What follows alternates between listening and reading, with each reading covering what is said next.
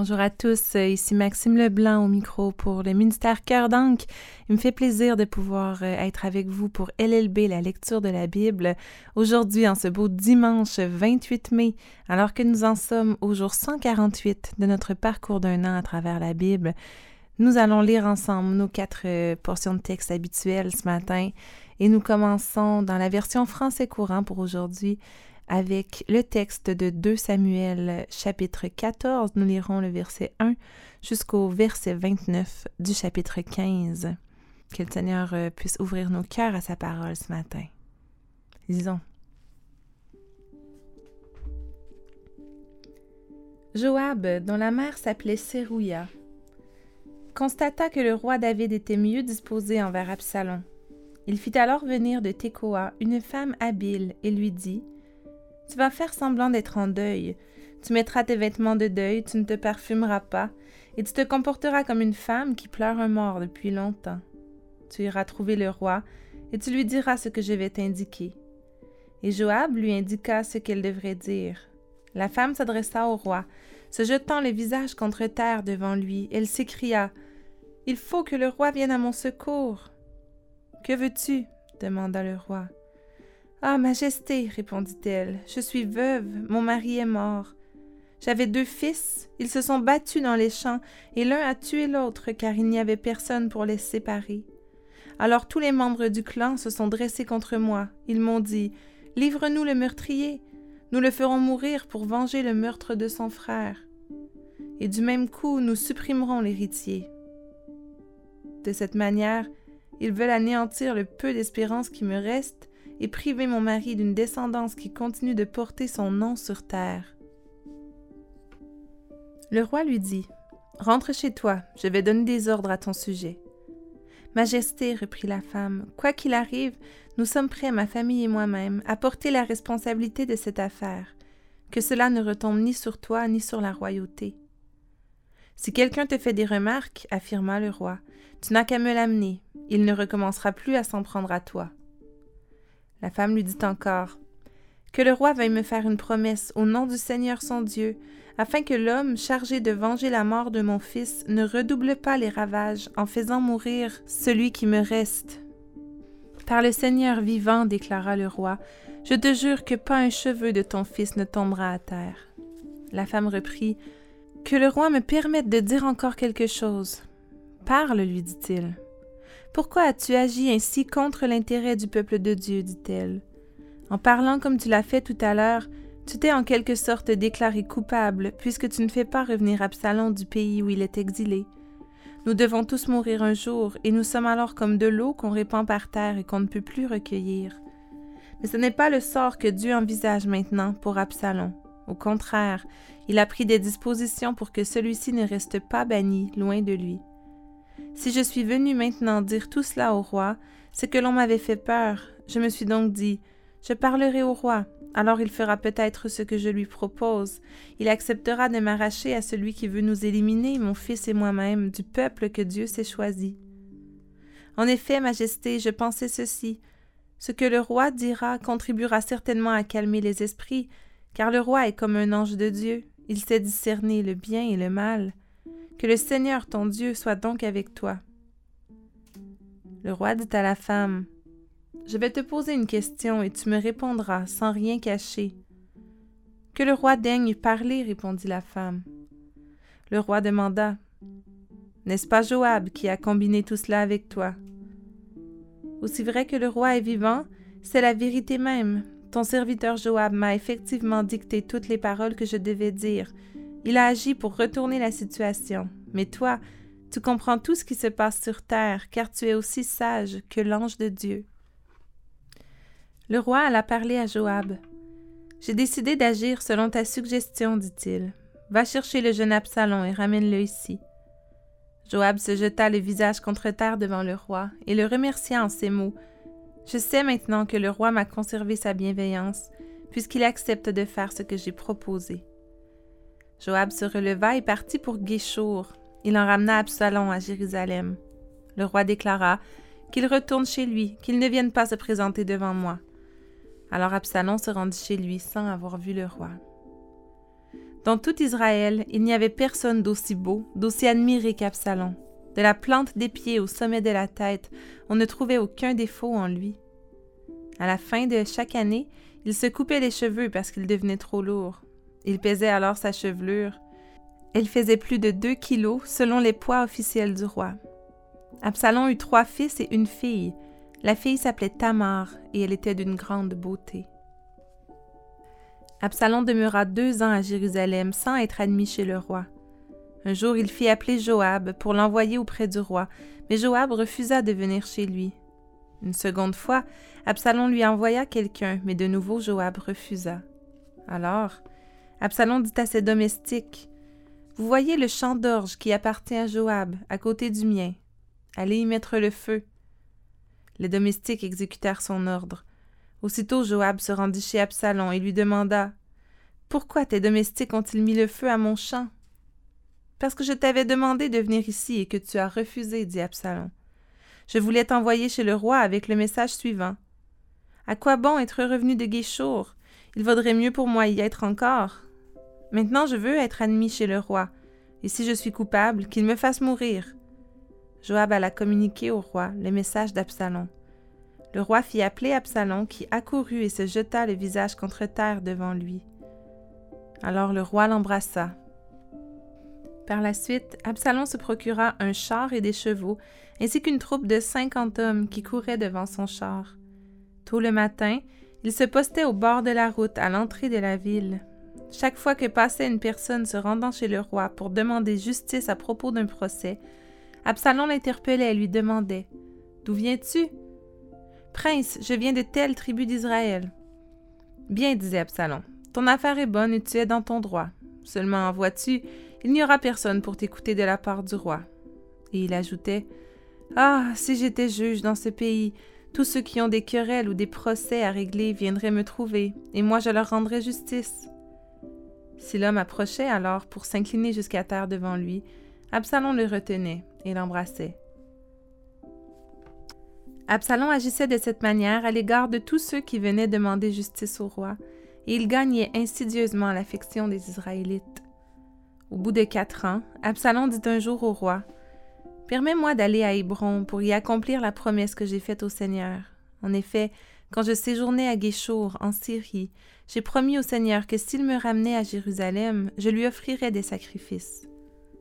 Vas en paix, répondit le roi. Alors Absalom se rendit à Hébron. De là, il envoya discrètement ses partisans dans toutes les tribus d'Israël avec la consigne suivante. Quand vous entendrez une certaine sonnerie de trompette, vous annoncerez qu'Absalom est devenu roi à Hébron. Deux cents hommes invités par Absalom étaient venus avec lui de Jérusalem, mais il l'avait accompagné en toute innocence, ignorant tout de cette conspiration. Pendant qu'il offrait les sacrifices, Absalom fit encore chercher Ahitophel, conseiller de David, dans la ville de Gilo où il résidait. Ainsi, le nombre des partisans d'Absalom augmentait et la conspiration devint de plus en plus forte. C'est alors que David fut informé de l'affaire. Les Israélites ont pris le parti d'Absalom, lui dit-on. Aussitôt, David dit à tous ceux de ses ministres qui étaient avec lui à Jérusalem Fuyons, sans quoi Absalom ne nous laissera pas en vie. Et dépêchons-nous, sinon il ne tardera pas à venir nous attaquer, et il répandra le malheur dans la ville, en massacrant toute la population.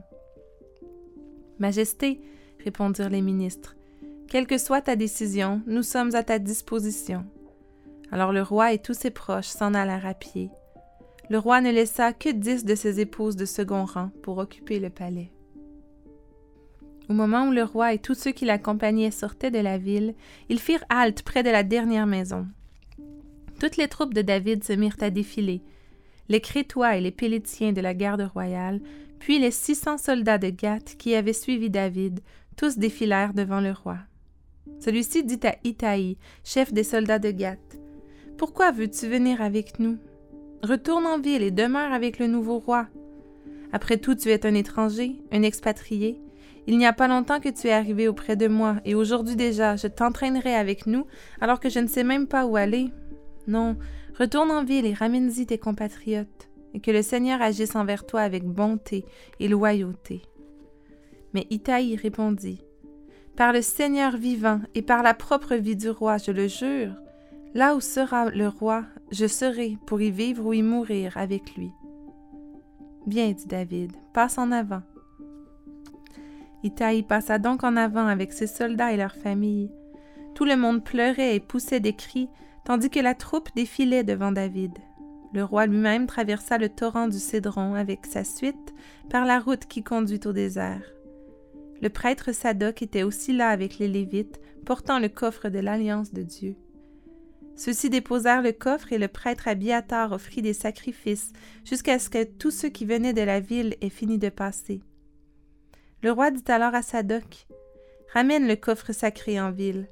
Si le Seigneur me veut du bien, il me fera revenir et me permettra de revoir le coffre et le sanctuaire. Si au contraire il décide de me retirer sa faveur, eh bien, qu'il me traite comme il le jugera bon. Puis le roi ajouta Vois-tu, retourne tranquillement en ville avec ton fils Aïmaas, ainsi qu'avec Abiatar et son fils Jonathan. Pour ma part, je vais attendre dans la région désertique, proche des gués du Jourdain, jusqu'à ce que je reçoive des nouvelles de vous. Sadoc et Abiatar ramenèrent donc le coffre sacré à Jérusalem et y demeurèrent.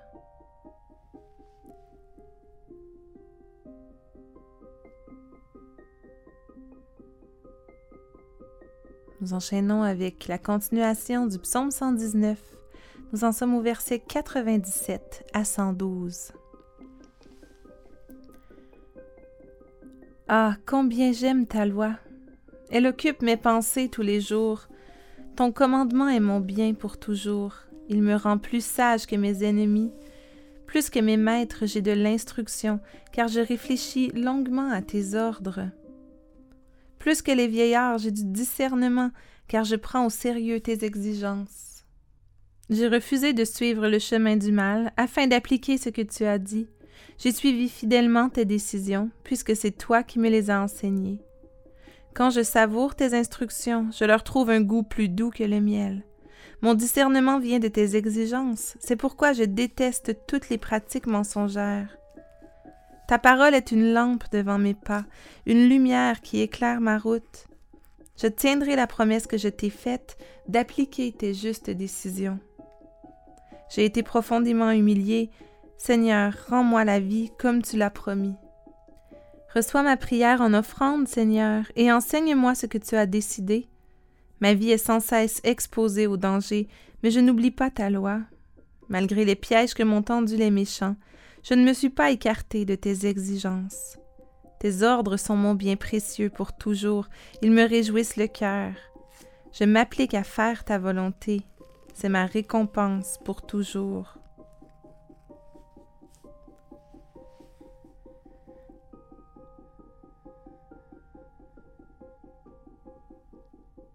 Proverbe chapitre 15, les versets 20 et 21.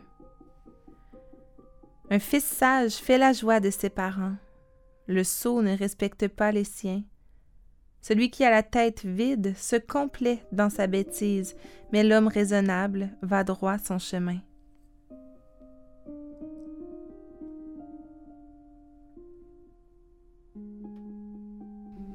Et nous terminons avec l'évangile de Luc. Nous en sommes toujours au chapitre 22. Nous lirons ce matin les versets 54 du chapitre 22 jusqu'au verset 12 du chapitre 23. Ils se saisirent alors de Jésus, l'emmenèrent et le conduisirent dans la maison du grand prêtre. Pierre suivait de loin. On avait fait du feu au milieu de la cour, et Pierre prit place parmi ceux qui étaient assis autour. Une servante le vit assis près du feu. Elle le fixa du regard et dit Cet homme aussi était avec lui. Mais Pierre le nia en lui déclarant Je ne le connais pas. Peu après, quelqu'un d'autre le vit et dit Toi aussi tu es l'un d'eux. Mais Pierre répondit à cet homme Non, je n'en suis pas. Environ une heure plus tard, un autre encore affirma avec force Certainement, cet homme était avec lui, car il est de Galilée. Mais Pierre répondit Je ne sais pas ce que tu veux dire, toi.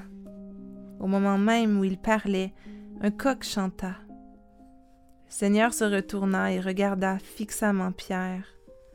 Alors Pierre se souvint de ce que le Seigneur lui avait dit. Avant que le coq chante aujourd'hui, tu auras prétendu trois fois ne pas me connaître. Pierre sortit et pleura amèrement.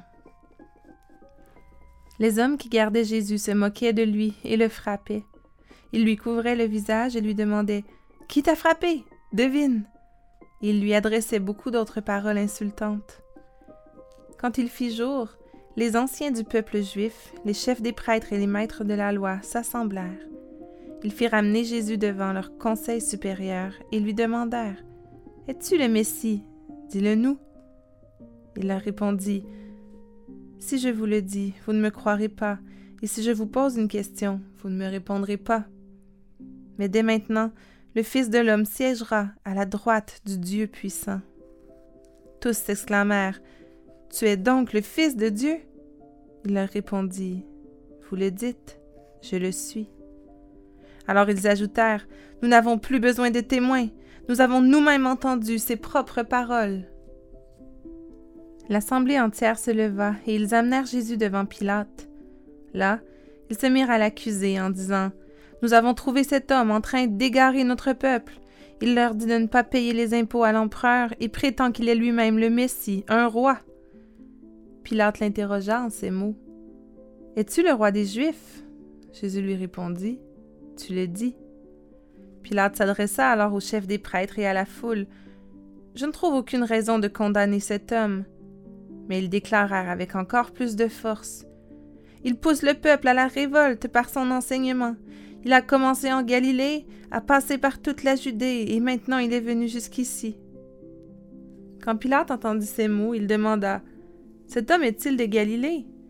Et lorsqu'il lui apprit que Jésus venait de la région gouvernée par Hérode, il l'envoya à celui-ci, car il se trouvait aussi à Jérusalem ces jours-là. Hérode fut très heureux de voir Jésus, en effet, il avait entendu parler de lui et désirait le rencontrer depuis longtemps. Il espérait le voir faire un signe miraculeux. Il lui posa beaucoup de questions, mais Jésus ne lui répondit rien. Les chefs des prêtres et les maîtres de la loi étaient là et portaient de violentes accusations contre Jésus. Hérode et ses soldats se moquèrent de lui et le traitèrent avec mépris. Ils lui mirent un vêtement magnifique et le renvoyèrent à Pilate. Hérode et Pilate étaient ennemis auparavant, ce jour-là, ils devinrent amis.